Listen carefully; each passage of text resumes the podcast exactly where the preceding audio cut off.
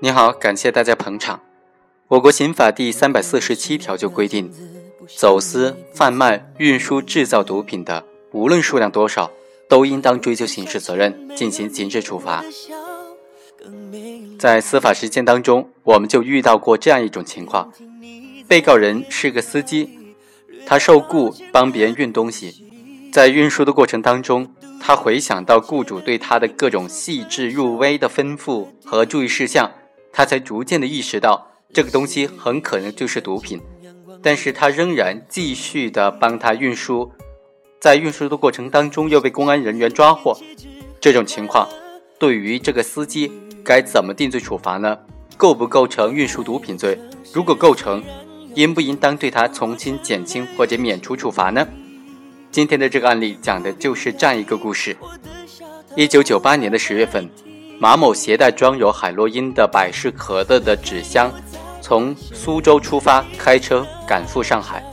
行驶到某治安路卡的时候，公安人员对这车进行例行的检查的时候，马某太紧张。就跳车逃跑了，后来被公安人员抓获。公安人员从这个车上查获了白色的块状物二十三块，经过检验鉴定都为海洛因，净重为七千多克。马某在供述当中稳定的称，雇主马哥事先并没有告诉他是去运输毒品，但是在苏州，当他按照马哥的吩咐，将布袋往纸箱里装的时候。看见里面装有用发亮的塑料包着的长方形的东西，他就联想到马哥答应跟随他一起去上海，付三千块钱，之后又花费了三百块钱租了辆车去上海，嘱咐如果有人检查就要逃跑等等非正常的情节，他才意识到纸箱里面装的很可能是毒品。那么根据这些证据呢？就不能够认定马某在运输毒品之前就已经知道运输的是毒品，而在运输的过程当中，通过种种迹象可以表明他应当知道其中运输的是毒品。在这种情况之下，对他如何进行准确的定罪处罚，应当细致的分析运输毒品这个罪的本身的犯罪构成要件。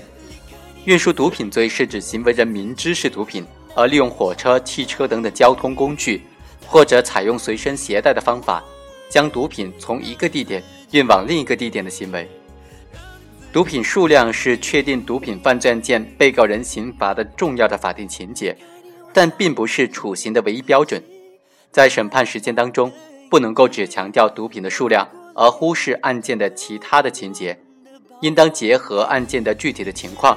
根据被告人的主观恶性程度。判处的刑罚应当和犯罪分子所犯的罪行相适应。运输毒品的犯罪人，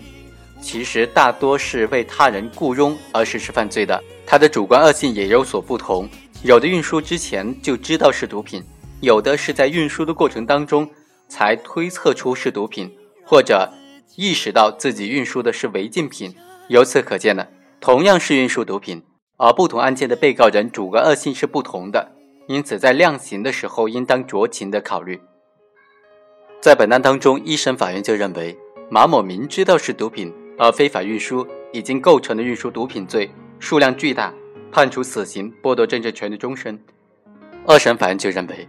根据被告人马某在犯罪过程当中的地位和作用等等具体的情节来看，对他判处死刑可以不立即执行，因此改为死缓。